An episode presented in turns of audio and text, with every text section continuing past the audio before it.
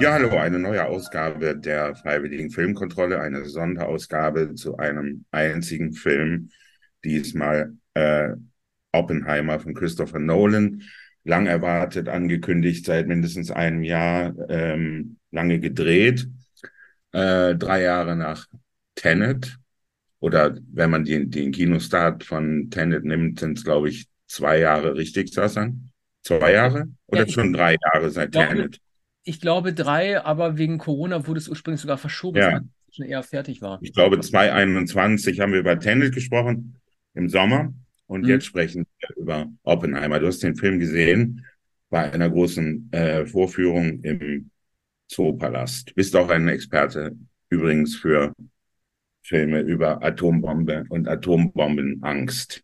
Ja, ja, ich bin ja ein großer Fan von Atombomben. Also jetzt nicht des Einsatzes von Atombomben, sondern der filmischen Darstellung. Ähm, nun kann man sagen, dass halt die, ähm, die Geschichte oder eher die Karriere von Oppenheimer, ähm, dem Vater der Atombombe, äh, das eine gewesen ist, die man bisher immer sehr spannend nachlesen konnte, aber die bisher immer sehr unbefriedigend äh, auf der Leinwand erzählt wurde, weil man halt die Physik äh, selten versteht und es so wichtig ist, die Physik zu erklären, aber der Mensch oft da, dahinter dann steht. Ähm, ich erinnere mal an so Filme, äh, dem ersten Hiroshima-Film The Beginning or the End von 47, der war schon eher dürftig. Äh, ähm, zu vergleichen, äh, ob man kann man vergleichen mit ähm, dem Film äh, Schattenmacher von Roland Joffe von 1989, der vor allen Dingen so das Verhältnis zwischen Oppenheimer und dem General Groves damals gespielt von Paul Newman erklärt, der allerdings auch schon eher so hübsch und uniformiert gewesen ist, aber relativ belanglos in der Darstellung. Und ich finde leider auch, dass in Christopher Nolans Oppenheimer, dass Nolan diese Gedankenwelt ähm, dieses Physikers Oppenheimer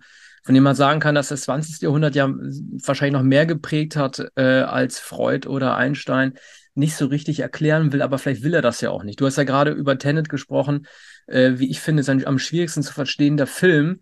Ähm, da gönnt sich ja Nolan auch schon den Spaß, äh, das sogenannte Inversionsprinzip, die, weißt du, diese rückwärts laufenden Gewehrkugeln durch Grannis, äh, Kenneth Branagh ausgerechnet in so einem Moment erklären zu lassen, in dem der Motor seines Katamarans so derart laut röhrt, dass man die Worte nicht versteht und dann auch irgendwie der Soundtrack-Totalkomponist Göransson dagegen nicht ankommt und man überhaupt kein Wort versteht. Hm. So ein bisschen kommt's dramaturgisch natürlich geschickt, weil es nicht erklärbar ist. Aber die Atombombe ließe sich ja möglicherweise erklären. Äh, gibt, es, gibt es solche Versuche in dem Film? Also man sieht, ähm, äh, nein, das vielleicht ist es auch ganz gut, wenn man zwischen Neutronen und Protonen und so weiter hantieren würde, würde das wahrscheinlich eh überfordern. Man versucht so ein bisschen in die Gefühlswelt Oppenheimer einzutauchen, indem man so Sternfelder vor seinem geistigen Auge sieht oder Sounddesign-Schnipsel ähm, der äh, explodierenden Atombombe, sozusagen die Konfrontation, die sich halt stellt, die er mit sich selber spürt. Das insgesamt allerdings ist, es ist ja auch schwierig, das darzustellen. Ich weiß nicht, der bekannteste Spruch Oppenheimer ist, ist es ein Zitat aus der sogenannten, ich hoffe, ich spreche das richtig aus, Bhagavad Gita, also der Lehrschrift des Hinduismus. Er sagt, ich bin der Todgeworden Zertrümmerer der Welten. Sehr berühmt ist sein Video von 1965, da war er schon von der Krankheit stark gezeichnet, äh, als er den Blick kaum heben kann und halt als gebrochenes Genie dabei zu Boden blickt, weil er weiß, was er damit angerichtet hat mit der Atombombe. Christopher Nolan allerdings will sich cineastische bemühen und lässt ihn das auch zitieren, aber ausgerechnet beim Sex mit Florence Pugh, also die spielt eine Kommunistin, seine geliebte ähm, Jean. Und das ist so ein bisschen so sein, sein Versuch, diese Zerrissenheit der Figur darzustellen, am echten Leben noch teilzuhaben, aber gleichzeitig zu wissen, äh, welches Unheil er in der Lage ist, über die Welt zu bringen. Und das ist was Cineastisches, was er eigentlich nicht nötig hat, Nolan, finde ich. Darf ich dazu sagen, wir haben schon öfter, glaube ich, darüber gesprochen, das ist ein äh, dramaturgisches ähm, Prinzip, das Steven Spielberg in München angewandt hat mit ja. Eric Beckner und äh, da äh, geht es äh, um, um den äh, Holocaust und ähm, mh, hm, da gibt es auch einen, einen Beischlaf, der sozusagen parallel gesetzt wird mit quälenden Erinnerungen. Ja, mit, den, mit dem Attentat auf die olympischen äh, Sportler. Ja, ach so, ja, so die ist es. Szene, ja. Das war, glaube ich, auch die erste Sexszene, die Spielberg gedreht hat, 2005. Für die wurde er leider auch ziemlich verlacht. Ich mag den Film, aber ich glaube, dem Nolan-Film, äh, dem fehlt, also ich sag mal so, jeder gut konstruierte Protagonist. Und bei Nolan ist das zum Beispiel Batman, da ist das Cooper aus Inter Interstellar oder Cop aus Inception, äh, wird von Ereignissen aus der Kindheit bestimmt oder zumindest frühes Erwachsenenalter. Die versuchen ein Trauma zu verarbeiten, indem sie im späteren Leben als Erwachsene so viel wie es geht richtig machen. Wer allerdings J. Robert Oppenheimer war, ähm, was sein Anliegen war. Ging es wirklich darum, schneller zu sein als die Nazis? Das scheint nicht wirklich so ein dringendes Anliegen Nolans gewesen zu sein. Also man sieht ihn zwar in seiner Jugend, wie er versucht als Student ähm, einen Lehrer mit Cyanid zu vergiften, aber das dann bereut und den Anschlag gerade noch verhindern kann. Das ist aber nicht sehr viel. Wofür kämpft Oppenheimer? Er ist ja Vater zweier Kinder. Die werden erwähnt und Emily Blunt wird schwanger gezeigt. Die Kinder allerdings oder den Umgang mit den Kindern, den sieht man nie. Also fehlt so ein bisschen so der Impetus für ihn, äh, wofür er das Ganze eigentlich macht. Denn letzten Endes sind wir als nachfolgende Generation ja diejenigen, die mit den Konsequenzen der Atombombe leben müssen. Und hier wird einfach versäumt von Nolan, so, ein, ähm, äh, so eine Verknüpfung zu ziehen äh, zu dem, was später passiert. Deswegen ist ja die beste Szene des Films, wie ich finde, auch die gleich ganz am Anfang, als der ganz junge Oppenheimer weinend im Bett liegt, die Decke über den Kopf zieht und an so eine Fensterscheibe guckt, äh, an die der Regen prasselt, weil man da sieht, dass er eigentlich auch ein depressiver Mensch gewesen ist. Ja. Und es wird auch der äh, kindliche und der jugendliche Oppenheimer gezeigt, denn man weiß ja wenig über seine Kindheit und Jugend.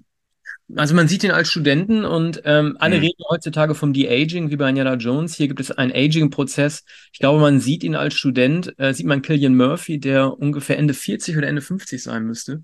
Da sieht man ihn ähm, so, wie er jetzt aussieht und er ist ein sehr jugendlich aussehender Mann und äh, muss ihn praktisch gar nicht jünger machen. Später als Oppenheimer, äh, man zeigt ihn äh, bis zur Verleihung durch Kennedy, äh, durch eine Urkunde, ich weiß nicht welche das ist, 1963, ähm, da sieht man ihn dann schon als mit 60er und da haben sie ihn wirklich sehr gut, nicht de-aged, sondern geaged. Da, ähm, also das, das ist schon, das ist schon, schon gut gemacht. Ich finde halt nur, weißt du, generell, äh, es ist so schwierig, Physik zu erklären.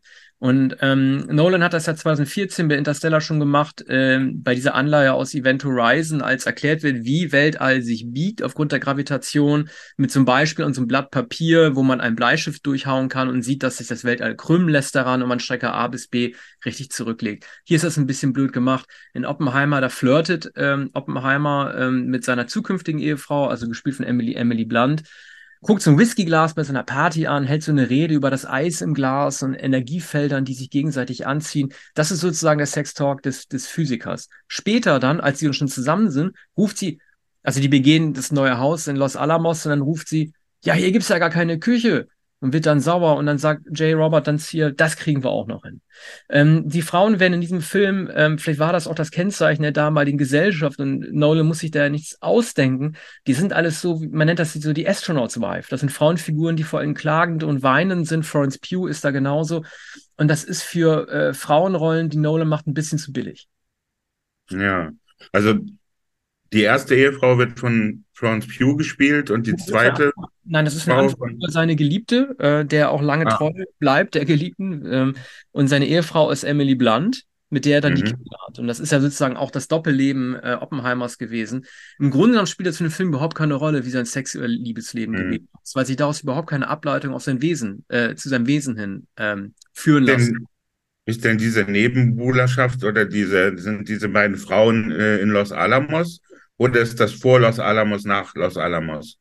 Äh, also die Jean, gespielt von Florence Pugh, lernt er vor Los Alamos kennen und ähm, ebenso wie Emily Blunt, mit der es dann so romantische Reitausflüge gibt, die nimmt er dann mit nach Los Alamos und die ist halt sehr unzufrieden mit der Wohnsituation, eben auch, weil Oppenheimer halt nicht verraten darf, dass es, also was das Manhattan-Projekt ist, ne? also ja.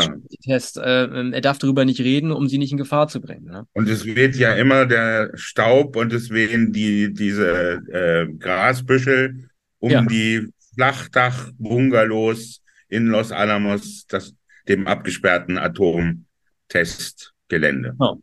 genau. In, wenn man die Serie Manhattan vor einigen Jahren gesehen hat, dann kennt man Versatzstücke ähm, dieser, ähm, dieser Abläufe in Los Alamos.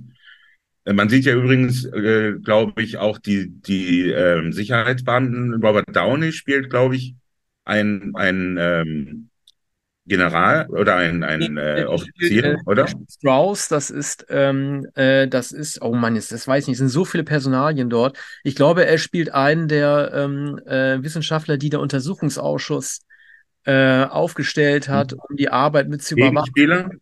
Ähm, ja, er wird, er wird dann zum Antagonisten, äh, mhm. einer, der ähm, auch zu denjenigen gehört, die äh, aus opportunen Gründen Oppenheimer ähm, als Kommunisten denunzieren wollen. Er hat ja auch äh, mit dem Kommunismus äh, sympathisiert, war allerdings kein Kommunist.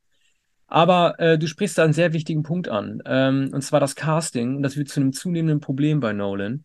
Äh, Nolan ist neben Spielberg und Tarantino der wohl begehrteste ähm, Filmemacher unter den Schauspielern. Alle wollen mit ihm arbeiten. Im Gegensatz zu Spielberg und Tarantino aber sagt Nolan anscheinend auch allen, die mit ihm arbeiten, zu. Und das ist das Problem. Und das gibt es seit Interstellar. Schon die kleinsten Nebenrollen, eher Cameos, die wurden schon überaus prominent besetzt. William Devaney, äh, Alan Burstyn, äh, John Lithgow. So. Man erwartet dann, wenn man die sieht, weil die so groß sind, dass sie aufgrund ihrer Prominenz auch was ganz Großes im, tun, äh, im Film tun werden. Aber dann tauchen sie plötzlich ab. Und solche Leute, die gibt es bei Oppenheimer auch. Rami Malek, Casey Affleck, Kenneth Brenner, ich hoffe, ich spreche ihn richtig aus, habe ich zuletzt ja falsch gemacht, Matthias Schweighöfer, äh, Matthew Modin und so weiter. Die sind, ähm, die sind viel größer als die Rolle, die sie ausfüllen, eben weil sie überhaupt keinen Raum erhalten, diese Figuren zu ähm, erfüllen. Also bei keinem anderen Regisseur gehen diese Stars sich mit so wenig zufrieden und doch bleibt keinem irgendwie genug Zeit, um irgendwie zu glänzen. Da, weißt du, der hätte auch gleich Michael Caine engagieren können. So, das hat er dann aber erstaunlicherweise nicht gemacht. Der hätte gut gepasst in die Rolle, ist ein Chefermittler am Ende, der ähm, ihm der, der Oppenheimer ähm, die Sicherheitszusage äh, verweigert, dass man ihn decken würde, wenn es Probleme gibt. Der Beste ist eigentlich noch, den kannte ich gar nicht, Tom Conti, der spielt Albert Einstein, ne? Äh, den trifft Oppenheimer da. Das ist ganz, ganz niedlich gemacht. Also der, der kann das Universum mir erklären wie kein anderer, aber den, den Hut nicht aufbehalten, wenn der Wind einmal weht. Ne? Da, ich, ich hätte mir fast gewünscht, dass der auch mal die Zunge dann rausstreckt irgendwie, ne? Äh, gegenüber Oppenheimer oder den anderen, weil das, dieser Einstein, der ist das gemacht. Mhm. Ja, Einstein hat äh, früh gewarnt vor der Atombombe und dann war ein Gegner ähm, der Bombe.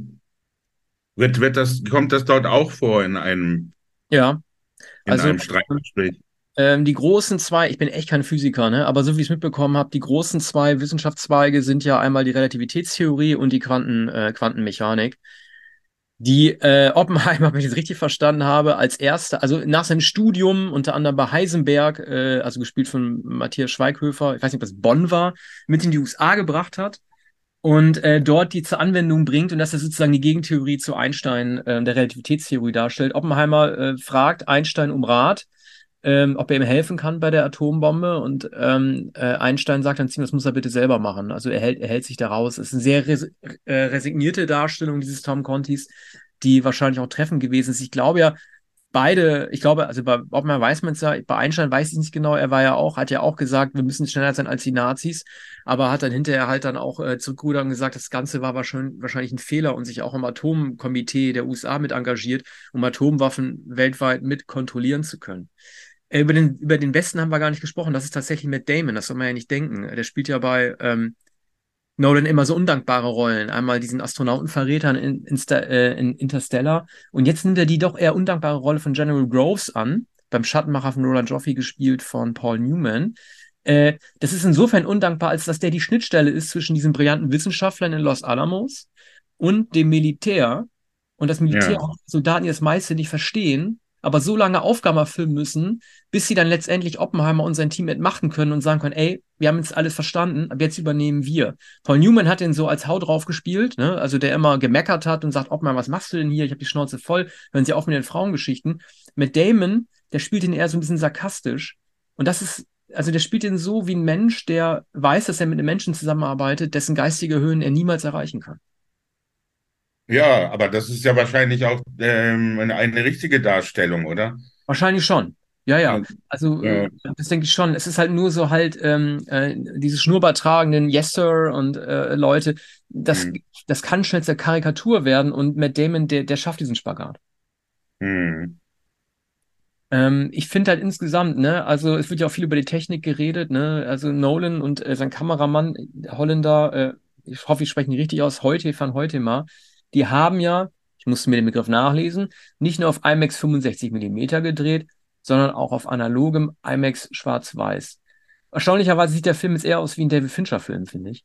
Ähm, ich muss immer an Mank denken, äh, was, äh, was vielleicht auch daran liegt, dass Gary Oldman wieder mitmacht, der äh, Truman spielt. Ich wundere mich bei Gary Oldman immer, das wirkt so, als würde der historische Figur nur noch dann darstellen, wenn er ganz schweres Heavy Make-up tragen darf. Auch hier als Truman ist er wieder nicht zu erkennen. Ähm, das ist, Also er spielt ja die, die unrühmliche Rolle. Oppenheimer sitzt bei ihm und sagt, ich würde gerne, dass wir zukünftig Atomenergie kontrollieren.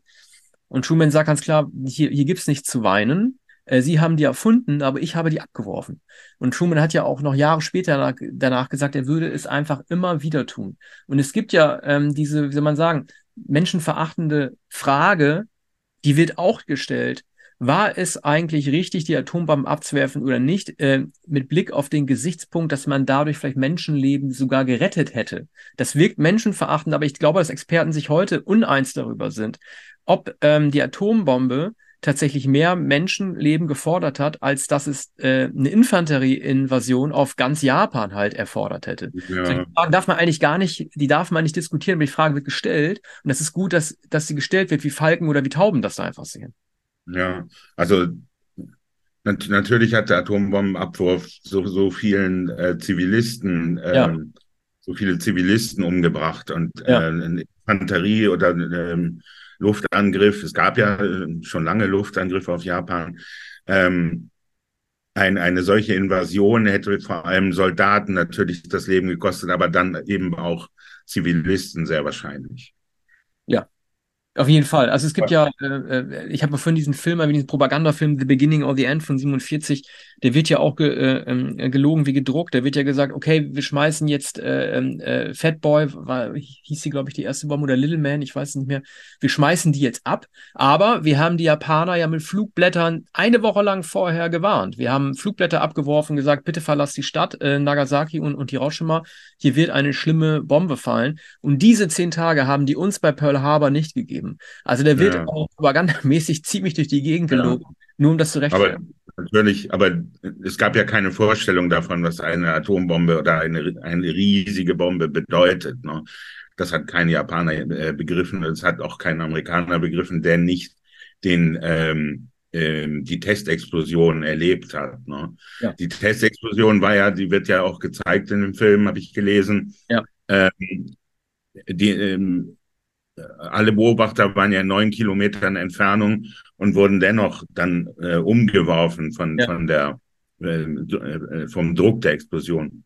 Ja, ja, allerdings, also ähm, man war natürlich sehr gespannt, weil ja ähm, diese Explosion auch mit Practical Effects gemacht wurde, statt Computereffekten, wie die aussehen würde und wie die klingen würde. Äh, Nolan übertreibt hier nicht, denke ich, auch wenn keiner von uns weiß, wie das in Wirklichkeit klingt. Es gibt natürlich Audioaufnahmen, aber keiner war dabei. Das ist nicht Exploitation-artig gemacht. Das ist auch re relativ dezent dargestellt. Äh, mit ähm, ist vielleicht eine ein, ein, ein, einminütige Sequenz, in der man vor allen Dingen die Gesichter der Beobachter sieht anstelle der Effekte. Nichtsdestotrotz natürlich trotzdem sehr beeindruckend. Viele andere wissenschaftliche Aspekte werden eher so nebensächlich behandelt. Also eine Forscherin sagt, ähm, als es darum geht, die Bombe zu bauen. Ich will mich nicht aus dem Projekt verabschieden, nur weil Plutonium radioaktiv ist.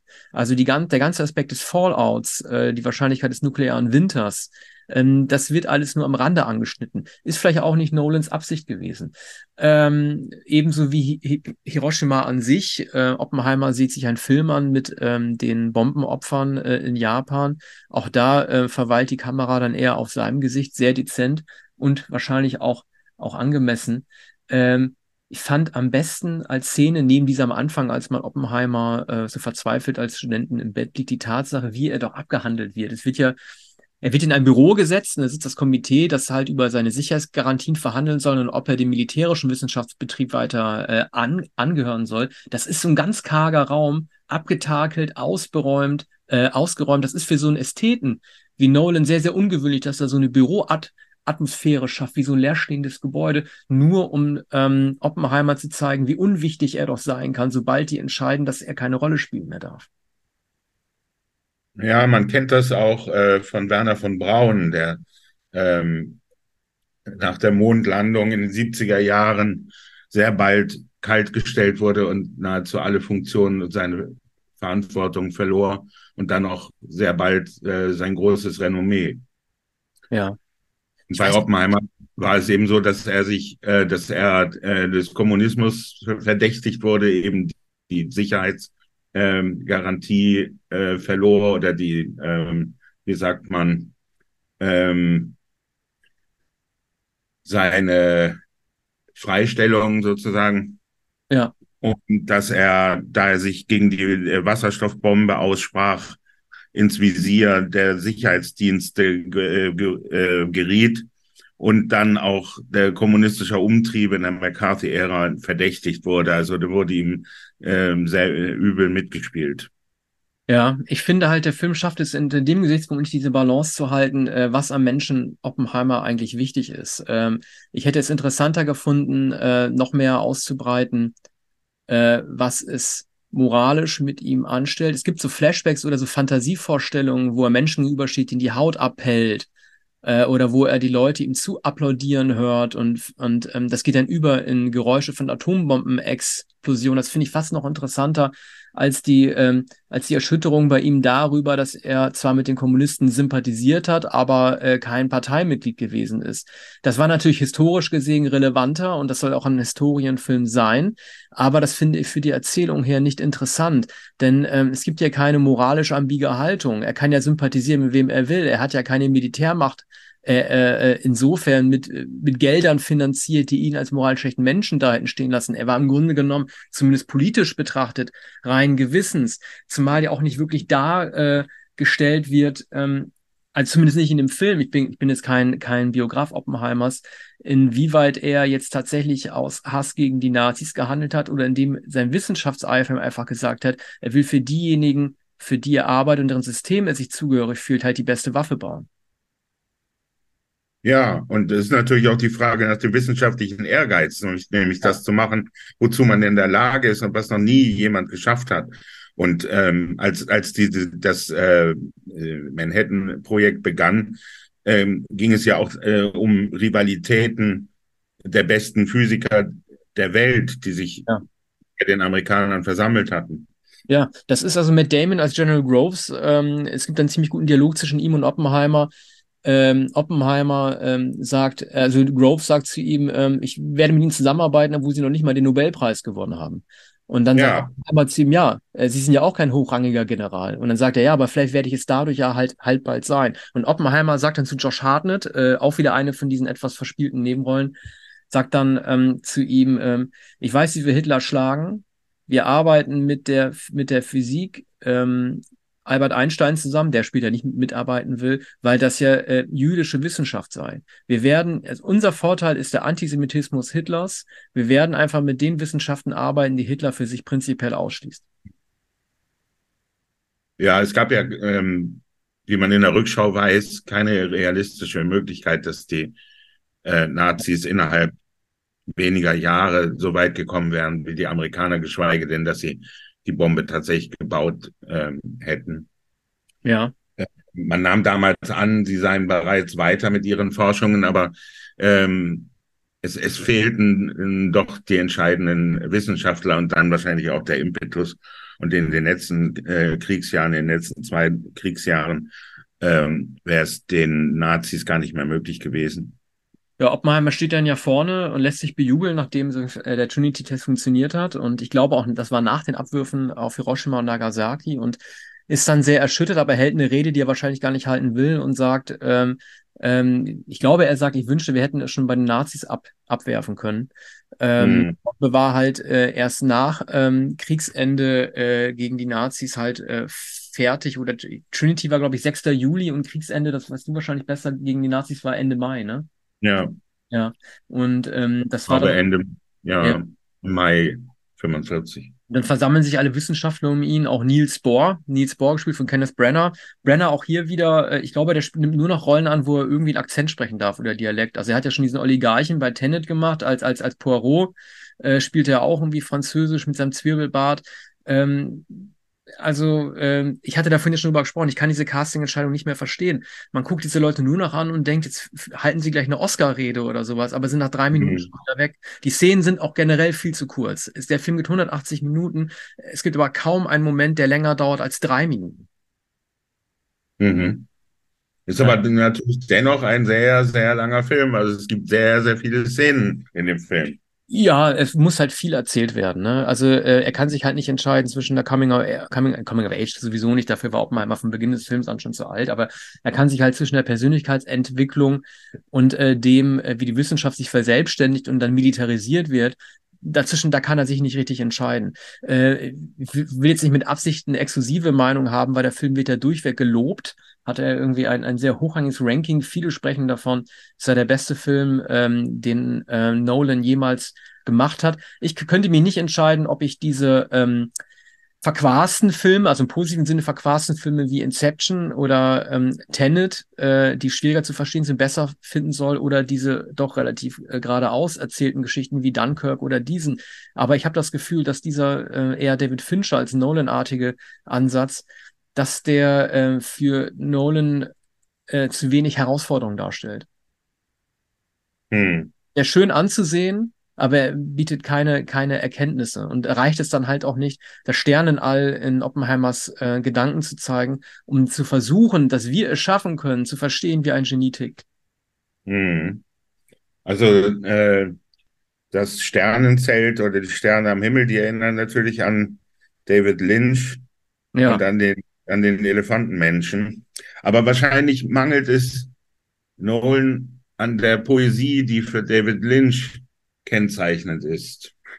Ja, also Nolan ist ja recht, recht äh, unpoetisch. Ähm, der hält ja gar nichts davon. Deswegen sind ja gerade diese äh, Sätze, in denen er versucht, Physik zu erklären mit den Energiefeldern im Whiskyglas, die sich anziehen, ja eher fast, fast schon putzig. Oder vielleicht ja auch nur putzig, weil ob man mal jemand war, der nur mit Analogien aus der Naturwissenschaft versuchen konnte, mit Menschen Kontakt aufzunehmen. Aber auch das, ähm, das, das wird für mich äh, ne? Die Sexszene mit, mit Florence Pugh, ähm, als er nebenbei aus dem Destroyer of Worlds zitiert und äh, Sanskrit vorliest, das ist äh, eigentlich was, das ist eigentlich ein Spoof. Das kannst du bei Saturday Night mhm. Live gar nicht zeigen. Ja, das äh, klingt trollig. Auf die Szene freue ich mich schon, wie auch auf den gesamten Film. Ja. Ähm, naja, die Geschichte wird äh, darüber ur urteilen. Man muss allerdings äh, mindestens auch sagen, dass Nolan äh, ein technischer Meister ist und dass er äh, die Drehbücher selbst schreibt. Ne? Allerdings. Er hat hier allerdings. mit, mit einem ja. Co-Autor geschrieben. Ja, das hat er auch mit, mit, Tar mit Tarantino äh, gemein. Früher hat er noch mit seinem Bruder Jonathan geschrieben, aber das ist komplett selber geschrieben. Auch für, hierfür erhielt er ja von seinen Mitstreitern größtes Lob. Sie sagen, es sei sein bisher bestes Drehbuch. Ich habe allerdings trotzdem wieder das Gefühl, es reicht Christopher Nolan, sich selbst bewiesen zu haben, dass er eine Wissenschaft verstanden hat. Und es ist ihm egal, ob wir verstehen, ob wir den Mensch dahinter verstehen. Ich finde es ja gut, dass er nicht irgendwie mit Elementarteilchen gekommen ist oder halt dann wie zu viele Formeln an die Tafeln gemalt wurden. Das ist ja immer der Klassiker in solchen Filmen, dass jemand irgendwie äh, so einen Heureka-Moment bekommt und dann zu komplizierte Formeln an die Tafel schreibt. Wie hier, ähm, weil wir über Paul Newman schon gesprochen hatten, der Hitchcock-Film, weißt du? Zerrissene Filme. ja, da sieht man ja Paul Newman auch an, dass ja. er versteht, was da steht. Der zerrissene Vorhang. Das ist ja. aber natürlich genial gemacht, weil Wolfgang Kieling da, dann, äh, ich glaube, nee, es ist nicht Kieling, es ist, ähm, es ist jedenfalls ein deutscher Wissenschaftler und, ja. und Paul Newman spielt einen äh, amerikanischen Geheimagenten, der, der, nee, der ein, ein Physiker, der, der als ähm, Agent eingesetzt wird. Und äh, nur er kann verstehen, was dieser geniale deutsche Professor da an die Tafel schreibt. Und er bringt den Professor dazu, sein gesamtes Wissen preiszugeben, weil der plötzlich von, von Euphorie überwältigt ist und alles aufschreibt. Und Newman äh, fragt immer nach. Äh, aber könnte das nicht so sein? Nein, nein, nein. Und der Professor der christelt immer weiter an die, an die Tafel. Es ist ja vollkommen egal, was da steht. Der Zuschauer begreift es sowieso nicht, aber er begreift, dass der, dieser Professor nun all sein äh, Wissen preisgibt und erst ganz am Ende merkt, dass er Newman das alles verraten hat. Also das ist das ist natürlich ein Kniff, aber bei bei ähm, bei Hitchcock geht es natürlich immer nur um den MacGuffin und immer nur um den Vorwand und immer nur um das. Und ich sage es hier nochmal ausdrücklich: Movens der ja. äh, Figuren. Sind denn eigentlich äh, Newman und Hitchcock klargekommen? Nicht sehr gut, weil äh, Newman natürlich ein Schauspieler war, der ähm, sehr eigene Vorstellungen hatte. Und man sagte mal Method Actor. Äh, Newman hat das für sich nicht in Anspruch genommen, aber er war ein sehr kritischer äh, und nachdenklicher Mensch. Und ähm, Hitchcock, von dem ja bekannt ist die Bezeichnung Kettle für Schauspieler, war das ähm, äh, war, war das natürlich äh, nicht recht, dass Newman immer zu nachfragte und ähm, und, und sich eben fragte, was ist die Motivation seiner Figur? Das, ne, etwas, äh, das Cary Grant nicht gefragt hätte, was James Stewart nicht ge gefragt hat. Und das waren eben die entscheidenden Hitchcock-Schauspieler. Frag mich halt bei Newman, du musst dir mal den Schattenmacher von Ron Joffrey mal angucken, wo, den, wo er den, den, äh, den General spielt. Das war nach Die Farbe des Geldes, äh, sein erster Oscar als bester Hauptdarsteller. Und dann nimmt er so eine Rolle an als so ein Hand, Hansdampf, der ständig wütend durch die Ja. Räume rennt und so eine, so eine Militärmütze trägt und immer den klügeren Ja. Oppenheimer halt zur, zur Staatsräson rufen muss. Ich frage mich, Ja. warum er die Rolle gespielt hat. War der Patriot, Paul Newman? Na, der, der galt als einer der ähm, sozial bewegten und linken äh, Schauspieler, ähm, war in den 60er Jahren in der Bürgerrechtsbewegung und ähm, ich, ich weiß nicht, warum er diese verhältnismäßig kleine Rolle angenommen hat, die er du- durchaus. Na, es ist, ich habe den Film gesehen von Roland Joffrey. Ähm, ist keine, keine Glanzleistung, aber ich finde diesen knorrigen ähm, General, den er mit Schnauzbart spielt, das, er fand das wahrscheinlich eine Herausforderung. Also Paul Newman als, als, als äh, Offizier, als General, ähm, wäre ja eigentlich unvorstellbar gewesen, denn äh, Fast Eddie Felsen für, äh, für die Rolle hat er den Oscar bekommen ein paar Jahre vorher. Der war eigentlich ein, ein Ganove, der war ein Hallodri, ne? Und jetzt eben diese Rolle als äh, General. Wir, wir machen noch eine Sondersendung über Paul Newman sowieso. Unbedingt. Es gibt übrigens im Schattenmacher als auch in The Beginning or the End die wahre Geschichte eines Wissenschaftlers, dessen Namen ich jetzt nicht weiß, der bei der Konstruktion der Bombe einen Fehler begeht und das Plutonium oder irgend so ein Modul anfassen muss, äh, sich dadurch äh, hochgradig mit Radioaktivität verseucht und dann sozusagen das erste äh, Trinity-Test-Opfer darstellt. Auf diese Erzählgeschichte verzichtet Nolan.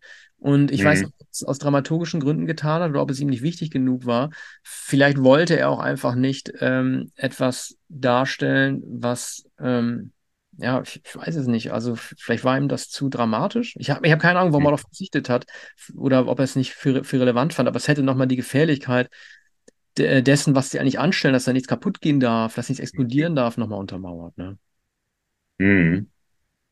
Ja, Ja, ich danke dir für deine Ausführungen.